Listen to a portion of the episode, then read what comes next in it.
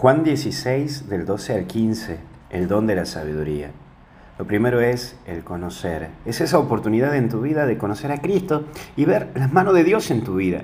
El poder analizar que tu vida cuenta con una presencia de Dios. Y la tenés que descubrir porque es conocerlo. Y al conocerlo llegas a conocerte.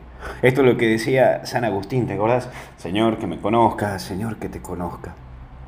Pero después está el espíritu de verdad, que es tener esa capacidad de vivir en la verdad y aceptar vos mismo tu verdad. Sí, esta es mi realidad, esta es mi verdad, esto soy yo, esto es lo que estoy viviendo. Saber que no tenés que vivir en la mentira, ni tampoco mentirte ni mentirse.